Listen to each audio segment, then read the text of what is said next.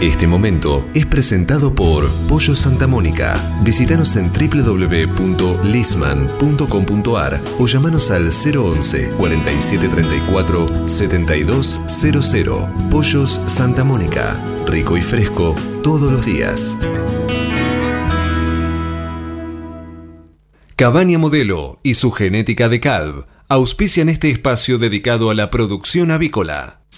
Sebas, muy buenos días, ¿cómo estás? Bien, vos te, te, te, saludo así ya. Este, eh, arrancando el segmento. Así es. Ahora, hoy vamos a hablar de un tema en el espacio de Cabaña Avícola Modelo, eh, que es eh, el tema de la, los planes vacunales, ¿no? Y para eso hemos convocado a uno de los tipos que más sabe de esto. Un grosso. Es un grosso, sí, pero no, no, no, por el tema de peso, no, no, no. El tipo está cada vez más. Eh, yo creo que está, está, está, yendo al gimnasio con un programa así de, de trabajo, de, de, de, stretching, algo así, ¿no? El tipo está como, como un cuerpo trabajado, va mostrando el doctor Pablo Nervi. ¿Cómo anda, Pablo? Buen día. Muy buenos días, ¿cómo anda el equipo? Bien, ¿vos? Ahí vamos, retomando las actividades luego del, del descanso del, del, del, prolongado descanso. Del merecido descanso. Pablo, en, en, noviembre de 2020 nos contabas aquí en, en Cátedra Avícola eh, que la avicultura maneja un nivel de desarrollo de vacunas que es envidiable con el desarrollo de los últimos años. Digo, eh, esto calculo que se mantiene y que todavía se ha incrementado más, ¿no? Eh, a ver, eh, una empresa tan reconocida mundialmente como, como MSD, eh, Salud Animal, digo, eh, viene año a año investigando, desarrollando no, no, nuevos productos eh, en base a lo que la demanda del sector agrícola necesita, ¿no? Qué buena memoria que tenés. hay archivo. Sí, sí, computadora. Hay, hay, hay, archivo, Pablo. No, pero qué, qué bueno relacionar con la con la esta esta entrevista con la que tuvimos ya hace un par de años porque la verdad que la, la tendencia es eh, similar a la que conversamos en ese momento. Uh -huh. Y bueno, eh, charlando con, con Sebastián eh, sobre, la, sobre la entrevista, eh, yo le hablaba de, de, de la importancia de, de armar un, un, buen plan de, prevención de enfermedades de las gallinas ponedoras sobre todo, y, y de contar con las herramientas para monitorear los planes de vacunación. Claro. Entonces, eh, no, sola, no solamente utilizar lo, los mejores productos, sino también utilizar las herramientas con las que contamos para monitorear esos planes de vacunación. Es fundamental. Eh, sí, eh, yo creo que, que, es el, que es el punto crítico. Eh, hoy la, la avicultura eh, y los técnicos avícolas en particular han ido mutando a a aplicar la mayor parte de las vacunas en planta de incubación. Uh -huh. Y si bien eso trae algunas ventajas en, de, en cuanto a manejo, algunas veces eh, perjudica la, la, la, la, protección conferida a las aves. Entonces hay que tratar de buscar un equilibrio entre la, facil la facilidad de, de, de armar los planes de vacuna y la eficacia de los mismos. Es mi punto de vista. Entonces, para ello, contamos con las herramientas para poder evaluar los planes de vacunación. No sé si... Sí, además, si, si ver, yo, claramente, ¿no? yo, creo que vos vas a coincidir conmigo en esto, ¿no? Que eh, cuando hablamos de vacunas eh, es tan importante la correcta aplicación de las vacunas, ¿no? Porque un, una vacuna espectacular, mal aplicada, no sirve para nada.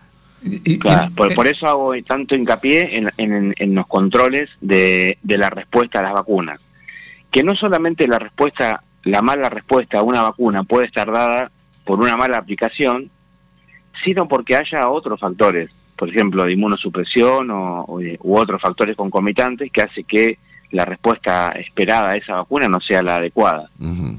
Entonces, en, no, solo en la, no solo en la aplicación, sino qué tipo de vacunas o qué enfermedades concomitantes existen en la granja y demás, eh, es lo que va a brindar una excelente, una excelente protección. Pablo, profundizando para el lado, digamos que me parece más más eh, interesante en lo personal.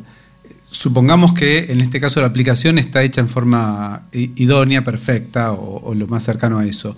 ¿Cuáles, digamos, cuáles serían los siguientes puntos críticos más importantes? Para mí eh, es la presencia de, de, de, de enfermedades inmunosupresoras. Uh -huh. Y hoy, eh, no, no solamente enfermedades, sino vacunas que, que por lo que decía anteriormente, se han comenzado a aplicar en planta de incubación y si bien resultan en un beneficio en cuanto al manejo de las vacunas, ya que se aplican en planta de incubación y no se tienen que aplicar a campo, son vacunas que, que, que de una forma son eh, muy agresivas para las pollitas, que, que las pollas blancas son muy susceptibles a la enfermedad de Gumboro, y generan un daño en, en, la bolsa, un grado de inmunosupresión, que termina perjudicando la respuesta a otras vacunas. Entonces, eh, hay que considerar varios factores como la inmunidad materna, qué tipo de cepa es utilizada y demás, para, para estar seguro que esa vacuna que aplicamos al primer día no va, no va a terminar generando un perjuicio a las aves en vez de un beneficio por la facilidad de aplicación. Entonces, para mí hay que ser muy cuidadoso en ese sentido, porque yo me he encontrado con algunos problemas relacionados a estas prácticas. aprovecho para, eh, bueno, estamos en el espacio modelo. En Cabaña Modelo seguimos el tema de inmunidad materna para tener los, los grados de inmunidad más altos del mercado y, bueno, dicho sea de paso, también chequeamos con la competencia. Yendo a, vacunas de Gumboro en particular, todas las vacunas, ya sea de virus vivo, complejo inmune o vacunas recombinantes, requieren de una excelente inmunidad materna, tanto en nivel de títulos anticuerpos maternos como en uniformidad, para que se desarrolle una buena respuesta a, las vacunas y que proteja durante los primeros días de la, de vida de las aves. Ahora, te tengo en, el aire, la verdad que, Pablo, y, no puedo dejar de aprovechar para gustarte respecto a la actualidad del gumboro de nuestro país, eh, que es, me parece que está mucho más presente de lo que uno piensa, ¿no? Mira, la verdad que, mira, el, hace hace 10 días eh, hubo una reunión en, el, GTA, en el grupo de trabajo avícola, relacionado a este tema. Sí, y mm, donde cada laboratorio expuso qué está haciendo al respecto. Y bueno, nosotros, como yo comentaba en la reunión, venimos trabajando del año 2019 y hoy, sobre todo en la provincia de Entre Ríos, prácticamente el, o más del 90% de las granjas son positivas a eh, virus de la enfermedad de Gumboro. O sea que el desafío es tremendo. Y yo creo que en cierta forma todavía no se logra tomar conciencia de la gravedad de la situación, porque eso está relacionado con una atrofia tremenda de las bolsas de Fabricio, predisposición a otras enfermedades y demás.